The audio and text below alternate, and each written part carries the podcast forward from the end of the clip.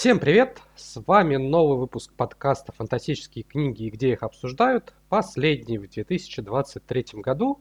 Ну и, соответственно, как в конце года обычно и принято, мы решили немножко подвести итоги, вспомнить, э, чем этот книжный год э, нам запомнился, ну и немножко поговорить про ожидания уже от э, года наступающего.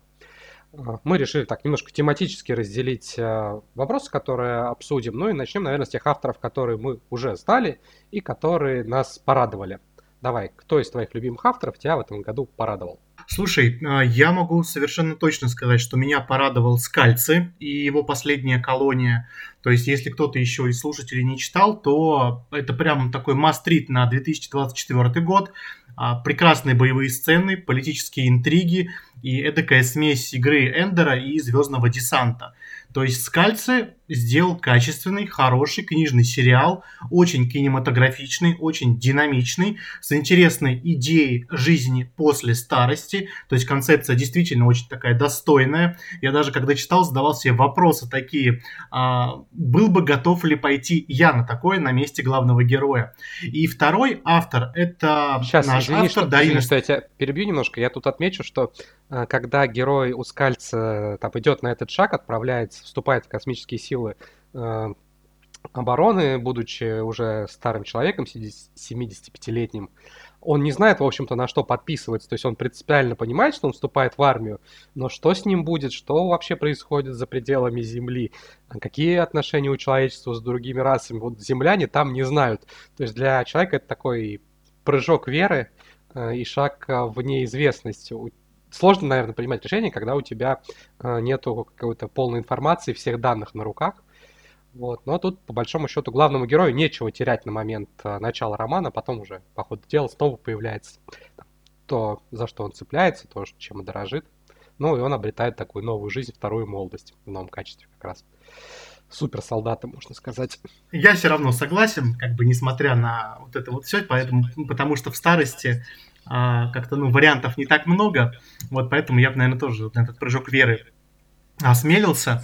Вот, я уже начал говорить, а, второй автор, это наш автор, это Дарина Стрельченко, и ее работа «А за околицей тьма» — это смешение удмурского, хтонического и какого-то славянского сказочного фольклора. А, очень красиво написано, то есть текст, он как будто бы как переливается, течет как река, безумно атмосферная история, а, отчасти знакомые герои, но все-таки уже в таком новом антураже я получил колоссальное удовольствие. Поэтому для себя я вот, если мы говорим про каких-то уже знакомых авторов, я выделяю, повторюсь, Скальцы и Дарину Стрельченко. Ну, я из таких авторов прежде всего подчеркну Гая Гавриэла Кея. Собственно, для меня автор, э, что называется, моментально читаемый, как только у него выходит какая-то новинка, вот уж, наверное, лет так 10, если не больше, я моментально откладываю все остальное и беру его читать. А, в случае со всеми морями мира получилось так, что я читал еще в рукописи до выхода на английском год назад. То есть не совсем в этом году для меня было первое знакомство с романом, но когда у нас появился перевод, э, я не удержался, перечитал и снова получил массу впечатлений и эмоций, на мой взгляд, э, очень такой эмоциональный, драматичный, пронзительный роман. В принципе, э, Кей в это умеет, и персонажей классных создается, которых переживаешь, которым сочувствуешь. И за их историями очень интересно следить. И когда представляешь, на что опирался Кей с точки зрения реальной истории, то интересно смотреть, вот где и как он немножко ее переиграл и отходит от того, что было на самом деле. Например, тут у него есть эпизод с так называемым заговором Пацы, который получает отражение в книге, но происходит не совсем так, как это было на самом деле. А, соответственно, вот при перечитывании на русском получил, опять же, массу удовольствия, не меньше, чем когда читал первый раз на английском. Ну и еще я, наверное, отмечу Замиля Ахтара. А, похожая история, на самом деле, потому что я его читал, вернее, даже не читал, а слушал на английском а, еще до того, как мы его начали издавать. А потом на русском уже перечитывал «Стальных богов», когда мы их э, издали. И опять же, э, мне чуть ли не больше понравилось, чем э, первый раз.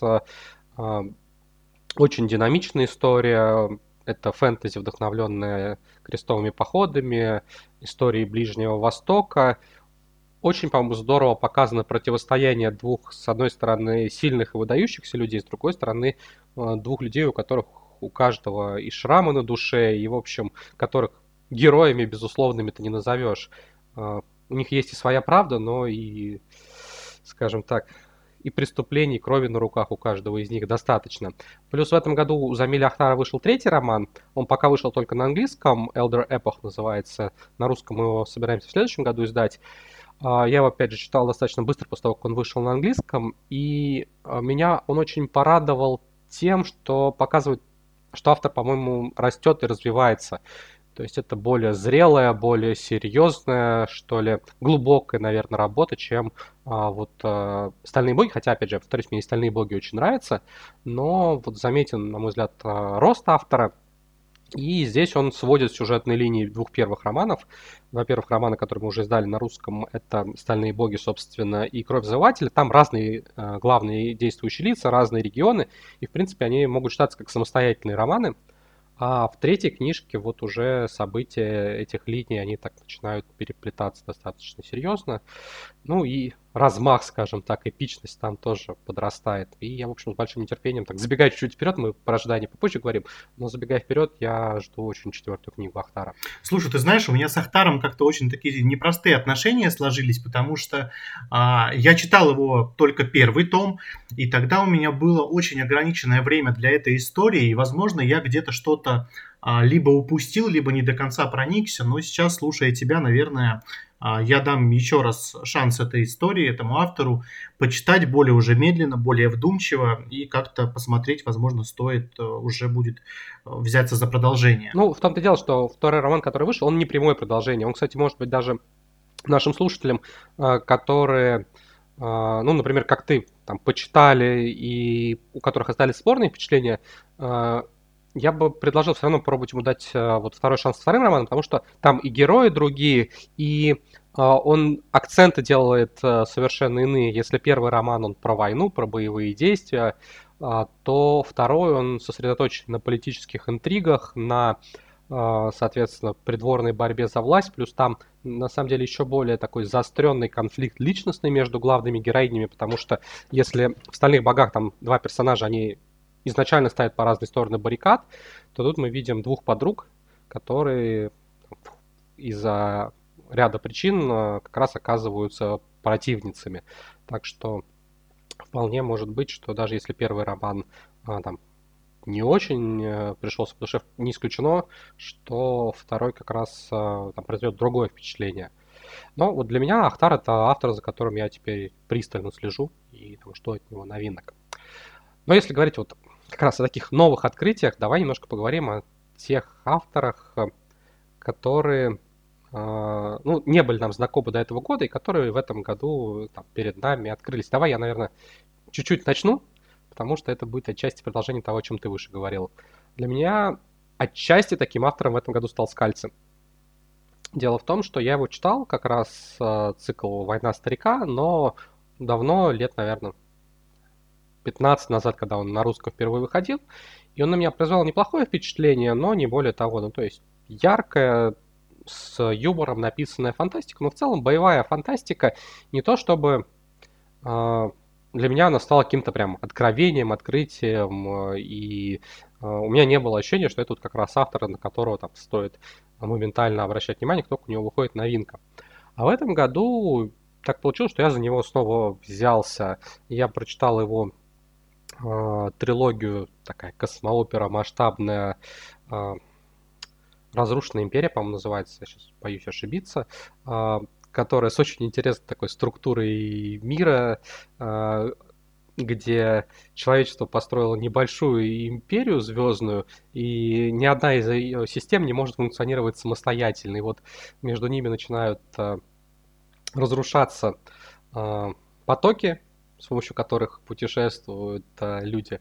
И вот все это, вся эта структура футуристическая, она грозит полностью рухнуть, человечество может оказаться а, погибшим полностью, неспособным к существованию, при этом многие люди больше там заботятся о каком-то а, сиюминутной выгоде, о своих бизнес-интересах, чем о том, чтобы спасать цивилизацию. В общем, с юмором написанный цикл э, космической фантастики, который мне тоже понравился. И на английском я послушал его новую ром- новый роман, э, который э, посвящен э, неудачнику-журналисту, который внезапно унаследовал от своего дяди э, суперзлодейскую империю. Ну, то есть... Это очень забавно звучит.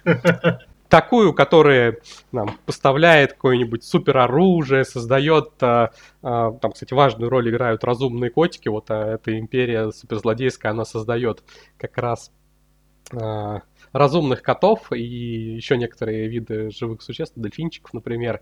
Вот, ну и поскольку есть и другие организации суперзлодейские, то они такие решают, что все, ну тут какой-то раздолбай новичок, ничего не понимающий, сейчас мы его к ногтю прижмем, вот, а тот оказывается, что не так уж и не лыком шит, так что достаточно забавное произведение, которое я послушал. И, собственно, вот э, отчасти оно меня переоткрыло так скальцы. Я не могу сказать, что я прям совсем зафанател от скальца и готов его вписать в Э, своих любимых авторов, но это точно автор, за которым я буду теперь попристальнее следить, и который там открылся для меня в этом году с новой э, стороны. Ну и отмечу еще русскоязычную писательницу Анну Аскельд. Я ее буквально вот на выход... Мы записываемся в понедельник.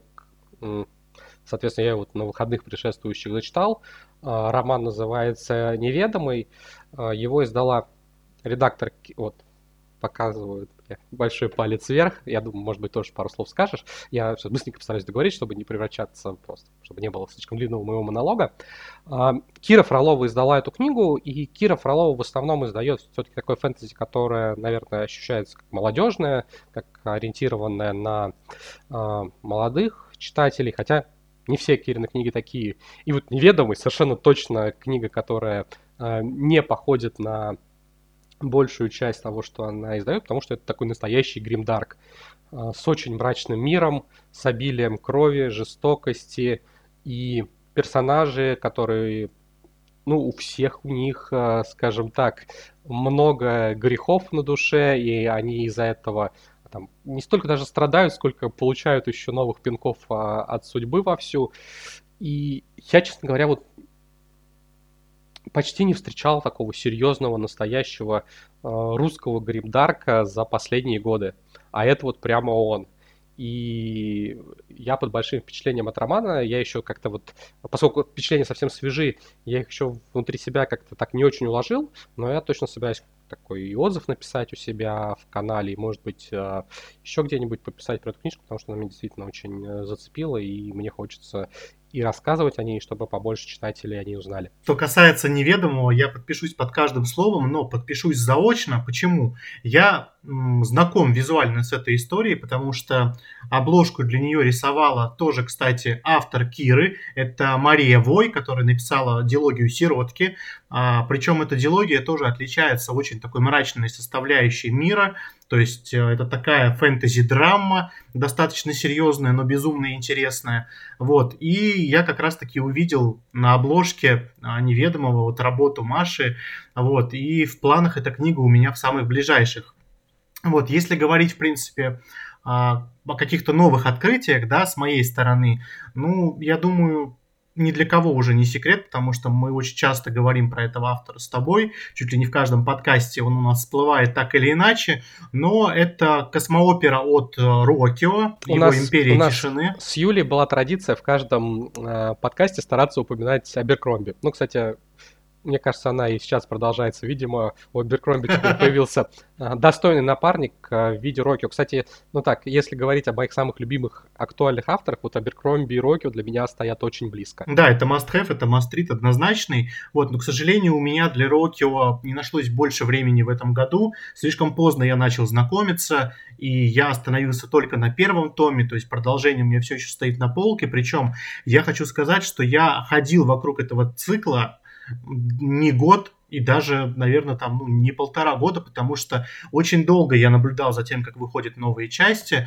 И вот тогда, когда уже практически невозможно было добыть а, некоторые печатные а, копии, там, по-моему, на первый том, я вот только тогда спохватился, что все, мне надо немедленно, и действительно я остался под большим впечатлением. Я надеюсь, что в следующем году я его обязательно дочитаю. Вот. И вторым для меня очень приятным открытием а, стало динамичное городское фэнтези с а, яркой выраженной детективной линией от Джима Батчера. Это архивы Дрездена. Это, знаешь, такой момент, когда ты не понимаешь от книги к книге, насколько еще сильно автор может пытаться уничтожить своего персонажа. То есть какими еще способами он попытается а, вывести его из игры, какие проблемы подкинет, какие враги будут на этот раз. То есть как бы там, скажем, а, битва Мстителей там уже прошла где-то к тому, наверное, к третьему, к четвертому. И то есть тогда у меня возникли вопросы, а что дальше?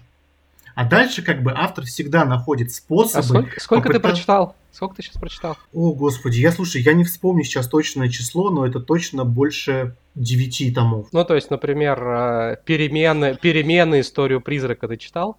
Да, я остановился, по-моему, на пустой могиле, потому что я понял, что осталось совсем немного, я не хочу сейчас заканчивать этот цикл, хочу оставить себе его немножко, так знаешь, на десерт, и я сознательно остановился, не пошел дальше. Ну, закончить его сейчас, допустим, и не получится, потому что на данный момент, по-моему, 17 книг написано, вообще на английском, на русском сейчас, по-моему, 16 готовится к изданию, и там э, Батчер еще далек от завершения. Последние его, по-моему, показания говорили о том, что книг будет 25. И последние три это такая апокалиптическая трилогия, супер масштабная. Но он, он и дальше, вот во всех книгах, которые у него пока есть, он повышает ставки, э, он выкручивает градус эпичности все дальше. И вот ты сказал про детективную составляющую, вот ее по мере развития цикла становится все меньше. Эпичности все больше, там, угроз, опасностей, вот этого всего это возрастает, а вот детектив он отходит на второй план. Да, безусловно, я согласен, но изначально меня это зацепило именно с точки зрения вот а, городского какого-то сеттинга, фэнтези и детектива. То есть понятно, что потихоньку это потом уходит. Ну, слушай, если автор говорит, что будет 25 книг, мне безумно интересно, насколько и каким образом он будет повышать ставки. Потому что, повторюсь, каждый раз кажется, что больше уже просто невозможно. Батчер классный, и он, во-первых, на мой взгляд, достаточно заметно по ходу цикла растет. Э, и второй момент, что э, у него был достаточно долгий перерыв, лет пять, э, когда э, он перестал выпускать новые книги, по-моему, с 15 по 20 годы у него там были какие-то личные проблемы, и роман, который в итоге вот стал 16 17 книга, это был сначала один роман, который разросся, он его в итоге на две части делил. Эм, соответственно, для Батчера, э, казалось бы, ну, трудные времена, и можно было ну, опасаться, что он сдаст. Но вот нет, его свежие романы оказались вполне себе на уровне э, тех же и перемен, и истории призрака, и э, не помню, как она называется, ну, неважно, но, в общем, Батчер а, держит планку и думаю, что ее не сдаст, так что будем ждать апокалипсиса от Батчера. Ну, вероятно, еще Ох, будь... скоро. Будем ждать, будем страдать, будем надеяться, что он все допишет и не превратится в Джорджа Мартина. Ну, вот как раз были опасения, когда он надолго замолк, но с тех пор вроде как пришел в себя. В этом году у него на английском вышла вторая книга его стимпанковского цикла. Так что, так что работает. Давай, наверное, еще отметим, были ли какие-то вещи, которые превзошли ожидания, которые ты вроде как ждал и тебе было интересно, но они оказались еще лучше, чем ты думал. Начнем с меня, с тебя? Ну, давай, я задал вопрос, так что давай тогда ты отвечай. Слушай, на самом деле у меня в голову приходит сразу одна книга, и, наверное, таков ответ будет верный. Это «Мрачный взвод» Риты Хоффман. А, довольно темный мир эдакого средневековья, но в славянском колорите. То есть здесь у нас идет мир язычества и мир а, христианства непосредственно. А, то есть вообще, в принципе, у меня в течение этого года как-то так сложилось, а, было очень много славянского, околославянского фэнтези. То есть я поймал себя на том, что, ну, книг 5-6 я уже точно прочитал, и вот как раз-таки, когда я брал историю в руки, э, переговорю. С какого момента я переговорю? С твоего вопроса я переговорю. А, ты знаешь, мне в голову приходит сразу одна история, я думаю, это будет верным ответом. Это «Мрачный взвод» Риты Хоффман. Это довольно темный мир эдакого средневековья в славянском колорите. Это язычество и это христианство. Вот, я поймал себя на мысли, что в этом году у меня действительно было очень много славянского и околославянского. И когда я взял в руки работу Риты Хоффман, а, я буквально открыл а, прочитал пару страниц, и вот уже на второй, на третий, и у меня в голове просто вот, вот эта вот огромная табличка со словом бинго, там колокола и прочее, и прочее, конфетти, потому что это было просто какое-то максимальное попадание, максимальный матч. А, я теперь, безусловно, конечно же, буду ждать продолжения, да, забегая немножко вперед. Вот, но это было одно из самых таких для меня приятных удивлений, пожалуй. Как у тебя с этим дела обстоят? А я назову Ребекку Куанг. Наверное, те, кто там плюс-минус э, следят за там, либо моими соцсетями, либо за фанзоном, знают, что я, в принципе, высокого мнения об авторе и много раз э, хвалил опиумную войну и Вавилон. А, но у нее вышел роман Yellow Face на английском в этом году, на русском мы его, соответственно, выпустим уже в 24-м, который на Западе стал очень хайповым, но мне что-то поначалу... Ну, как-то вот у меня давно даже еще до выхода на английском лежала ее рукопись. А, но я как раз ее не брал читать, мне казалось, что все-таки триллер, а, ну, там, не самый мой любимый жанр, а, куда спешить, потом прочитаю. Ну и в итоге я дождался перевода и прочитал в переводе. И это была книга, которую я вот заглотил за выходные, не отрываясь совершенно. Куанг превзошла не то, что там мои ожидания, но и себя. Э, это совершенно потрясающая книга вообще про э, издательский бизнес, про его закулисье. То есть даже если вы там, не любите триллеры, если вы не любите фэнтези, но вам интересно, что вообще происходит в книжном мире, то стоит прочитать э, роман Куанг.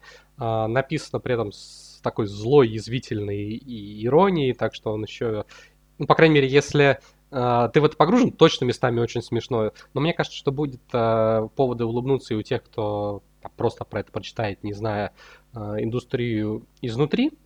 Э, ну и это еще и действительно хороший триллер, вот такой в настоящем значении этого слова, когда вот трил, что называется, когда у тебя вот так будоражит кровь э, эта история, э, который цепляет и держит в напряжении вот буквально на протяжении всего э, объема. И очень здорово автор показывает вообще, что происходит на душе у творческого человека, какие-то страхи, эмоциональные взлеты и падения. А, то есть, мне кажется, она там многое вот такого прям искренне, то, что у нее ну, самой на душе накипело, э, выворачивает наизнанку. И когда я читал, я прям с коллегами местами цитатами делился. Смотрите, смотрите, а, как это вот э, настолько... Меня книга впечатлила, что я, вот мне хотелось прям в моменте, в моменте прочтения делиться рассказом о том, что там внутри, поскольку все-таки книга еще не опубликована и читал я в рукописи, то делиться мог только с коллегами, но вот не удерживался и во все это делал. Так что я очень советую обратить внимание на эту книгу, вне зависимости от того, читали вы Куанг, не читали, любите триллеры, не любите триллеры. Совершенно потрясающий роман. Ну вот к вопросу как раз-таки о том, читали или не читали. То есть у нас получается сейчас у Куанг есть по факту три истории, да, то есть одна это как раз-таки та, о которой ты говорил сейчас. У нас есть «Опиумная война», это такая ну, фэнтези-фэнтези, вот, по сути. И у нас есть недавний Вавилон. Вот ты, как человек, который уже прочитал Yellow Face, можешь сказать, что в нем чувствуется вот то самое неосязаемое, что можно назвать вот да, это Кванг. То есть вот что-то вот такое есть в тексте, потому что ты читаешь «Войну опиумную», ты читаешь «Вавилон», и вот проскакивает вот эта вот некая куанговость, если позволите так сказать. Вот, можешь ты такое сказать о Yellow Face, и сразу тебе вдогонку второй вопрос – а насколько разные, разные для тебя оказалось вот э, Кванг, э, Yellowface, да, и Вавилон? Потому что у тебя разрыв, я так понимаю, минимальный между этими книгами. Ну, на самом деле не такой уж минимальный. Вавилон я читал где-то, наверное, в октябре 2022, а Yellowface я читал летом 2023. Ну, то есть там порядочно времени прошло. Не год, конечно, но месяцев 9, наверное. По поводу того, насколько это на Куанг похоже, но мне кажется, что не очень. И это ну, такой комплимент, что ли, в адрес Куанг, в том смысле, что она явно пробует новое, ей не хочется повторяться. А, наоборот, ей интересно там, и жанры, и сеттинги разные пробовать, и а, сюжеты. Так что в этом плане мне кажется, ей и удается это, на мой взгляд. А, из того, что можно там отнести к ну, каким-то таким фирменным читам, там есть э, вещи, связанные с Китаем, потому что э, главная героиня, она у умершей подруги похищает недописанную рукопись, которая связана как раз э, с э, кита- участием китайцев в Первой мировой войне. Она ее дорабатывает, выпускает под своим именем, книга становится хитом. Но в целом я бы не сказал, что это прям вот когда, знаешь, берешь две книги и с уверенностью скажешь, что одним автором написано. Вот э, не было у меня прям такого ощущения. И на самом деле, чем она мне, например, побольше, чем Вавилон понравилась? Мне Вавилон понравился там и героями, и интересным вот э, э работой с темой языка, его роли в мире, тем, как он влияет и на людей, и на сообщество, э, и атмосфера вот этого университетского Оксфорда. Но вот э, вопросы, например, связанные с каким-то колониализмом и империей, мне показалось, что в Вавилоне подан несколько прямолинейно, что ли. Э, и прям видно, какой, какой там посыл писательница хочет донести. В Yellow Face, на мой взгляд, сделано и изящнее, и тут она скорее ставит вопросы и предлагает э, читателю ну, там, поискать свой ответ, предложить свой ответ, не дает э, вот э, там, четкого собственного ответа на те вопросы, которые ставят. Мне кажется, вот эта книга, которая такая почву, что ли, дает э, для такой подумать, порассуждать, поговорить с самим собой или с теми, кто тоже читал эту книгу. Вот в этом плане мне она показалась более интересной. Ждем, читаем от Кванка, мы ждем все. То есть тоже для меня это автор, за которым я пристально слежу. Вот, ну и давай, наверное, теперь, раз уж э, ты сказал ждем, поговорим немножко про то, что ждем. Какие ожидания у тебя от э, книжного года 2024? Слушай, да, прежде чем я скажу, наверное, о своих ожиданиях от следующего года, я немножко кратко расскажу, что у меня происходило в этом, потому что это был мой самый необычный книжный год, так как обычно я читаю все-таки зарубежную ну, переводную литературу, но этот год у меня было вот просто 90% э, времени уделено под э, наших э, русскоязычных авторов, и для меня это оказался настолько мир в зазеркалье, то есть я прям прочувствовал момент, когда я туда шагнул, то есть такое ощущение, что просто появилась какая-то дверь, я ее открыл, и я захожу, а там просто абсолютно другая страна, абсолютно другой мир, какие-то абсолютно другие имена, сюжеты и так далее и тому подобное. То есть для меня сначала был немножко такой шок, я не знал, за что хвататься, а, что брать, то есть у меня не было такого а, какого-то большого прям опыта именно в русскоязычной литературе, но опять же я придерживался все-таки именно фантастики и фэнтези, фэнтези преимущественно, и я продержался до конца года, и не могу сказать, что это было как-то с трудом, это было с огромным удовольствием. Я сделал для себя вывод, что наши авторы, они огромные трудоголики, они прикладывают массу усилий, и сейчас как раз-таки есть такие возможности, что очень много выходит литературы от них. Я нашел действительно для себя массу любимчиков, о которых, я думаю, сегодня я еще успею сказать. Вот. Но это было что-то, это было интересно, и я думаю, частично этот эксперимент продолжите в следующем году. И, соответственно, у меня книги, которые я жду, тоже отчасти это продолжение, вот как раз-таки история от наших авторов – одно из таких это «Демонология Сангамара» от э, Жени Штольц. Потрясающий цикл фэнтези. Насколько я помню, будет 6 книг. Сейчас у нас вышло 3. И это тот момент, когда с каждой книгой история раскрывается больше, а, глубже и лучше.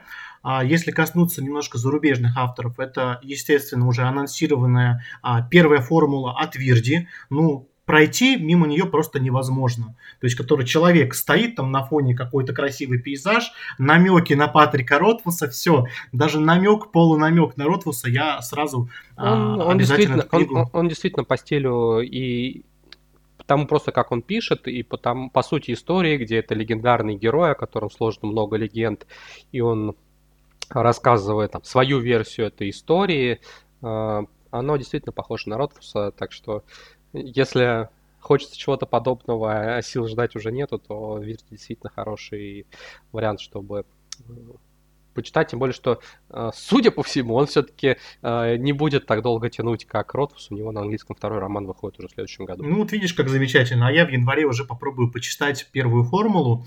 А, возвращаясь к нашим авторам, это определенно точно Дина Шинигамова, а, Хеску «Кровь дома Базаарт». А, я уже читал, я уже начал читать, я прочел половину, и история выйдет только, по-моему, ближе к лету, правда. И для меня это был просто какой-то максимальный шок, потому что я с этим человеком, с этим автором знаком какое-то время уже, и я был максимально уничтожен в положительном смысле тем, что она написала, как она это преподнесла. То есть я очень долго откладывал по каким-то причинам этот текст, но когда я за него взялся, я вот по щелчку буквально добрался сразу до половины. И это сразу же, я думаю, частично идет в топ вот этого моего читательского, и я уверен, что уйдет еще и в топ читательского следующего. Ну и, конечно же, я не могу не сказать про Марту Уэллс и ее «Король ведьм». Мне Уэллс интересно, это тоже один из авторов, за которым я пристально слежу. У нас есть уже, получается, фантастический такой юмористический сериал про киллера-бота. Uh, у нас есть uh, цикл книг с такими, скажем так, настроениями аватара. Вот, и вот мне будет интересно посмотреть, что такое король ведьм. Ну, уже недолго, кстати, по-моему, вот, может быть, либо в конце первого квартала, либо в начале второго должен выйти на русском. Ну, что касается моих ожиданий, то они в значительной степени связаны с книгами, которые на английском будут выходить. А, ну, потому что я много как раз читаю так, чуть по раньше, чем выходят переводы. А, я очень жду второй книги Гурава Маханти. Первая книга «Сыны тьмы» у нас будет выходить а, в первой половине года. Это такое темное фэнтези, вдохновленное индийской мифологией. Из всего, что я читал, это, наверное, самое близкое по стилю к Джо Беркромби, что вообще существует, на мой взгляд, при этом а, с большим количеством все-таки магии и вот сверхъестественной, что ли, составляющих. Очень хочу почитать второй роман и убедиться, что там, первый успех автора не был какой-то случайностью, что это действительно э, новая большая звезда Гримдарка. Э, соответственно, вот я очень жду, жду э, Детей навигатора Теда Уильямса, окончание его цикла Последний король Светлого который на английском должно где-то, по-моему, в ноябре следующем выйти. То есть, ну, еще, его еще порядочно ждать нового цикла Джеймса Кори «Пространство» я очень люблю. На мой взгляд, один из лучших фантастических циклов а, современности. Вот, авторы, которые пишут под, собственно, псевдонимом Джеймс Кори, в нем поставили финальную точку, теперь начинают новый э, сериал, и хочется надеяться, что он окажется сопоставимым по качеству, по увлекательности с собственно, пространство, хотя там сеттинг и история должны быть совершенно другими, они такое делают уже, сколько я понимаю, более отдаленного будущего фантастику, не связанную с Землей, там совершенно иные миры, присутствуют инопланетяне, так что, ну, такая более, что ли, олдскульная, может быть, космоопера, так что вот новиночку от них я очень жду. А из того, что будет э, на русском, э, точно жду продолжения битвы за Лукоморье. Замечательный проект от Романа Попсуева как раз посвящен такому переосмыслению а, различных сказок и легенд славянских, на основе которого у романа с авторами получился, по-моему, замечательный фэнтезийный цикл. Первые два тома мне очень понравились. такая мозаичная история, где э, рассказаны в повестях, в рассказах приключения разных героев, но постепенно там появляется и такой магистральный уже конфликт. Так что размах должен подрасти, и учитывая, что мне отдельные истории очень нравились, то жду и третьей книги, я понимаю, что она уже должна быть не за горами. Насколько я помню, у тебя уже, наверное, становится традицией составлять какой-то топ года а, обязательно с зарубежными книгами, потому что в прошлом году у тебя туда попало, по-моему, продолжение Рокки, у которого у нас еще не вышло. А, в этом году тоже ты очень читал много зарубежной литературы. Ты знаешь, такой немножко а, герой-читер, читатель-читер, который может а, использовать знания языка, да, и читать что-то в оригинале чуть-чуть быстрее, да даже порой не чуть-чуть, а значительно быстрее, чем читатель я, нас, часть, скажем я, так. Я на самом деле отчасти поэтому в своем канале относительно немного пишу именно отзывов на книжки, потому что есть какие-то вещи, которые, например, читала, о которых еще по разным причинам просто говорить не могу. А, либо, ну, не хочется, знаешь, так, что называется, травить душу. Если, например, я прочитал книгу, мне она понравилась, но я понимаю, что она там по тем или иным причинам на русском в обозримом будущем не выйдет, ну, я могу ее, конечно, похвалить, но мне кажется, что многие могут просто там, расстроиться, что до нее не берутся. Плюс есть еще книги, которые, там, мой вкус, что называется, очень специфический. Я, например, на английском достаточно много читаю книг э, про гражданскую войну в США, но я подозреваю, что тех, кому эта тема интересна, у нас не очень много, поэтому как-то есть ли смысл об этом рассказывать, я не уверен. Хотя, если вдруг среди наших слушателей есть поклонники, и вы скажете, что надо, пишите. Я, в принципе, готов пересмотреть свою позицию, если я вдруг ошибаюсь. Но мне, честно говоря, кажется, что это такое не самое популярное направление литературы. Я хочу еще попросить наших слушателей, если вы слушаете сейчас этот подкаст, а, например, там, в телеграм-канале издательства Фанзон, то обязательно оставляйте комментарии, две-три книги, которые, по вашему мнению и по вашему ощущению, вот для вас оказались самыми лучшими и запоминающимися в этом году. Вот, будет интересно посмотреть, что вы читали и что вы для себя выделили. Да, мне кажется, будет здорово и интересно. Я думаю, что на этом сегодня будем заканчивать. Желаем хороших праздников, которые, надеюсь, вы проведете с хорошими книжками. Ну и услышимся уже в следующем году. Всем пока!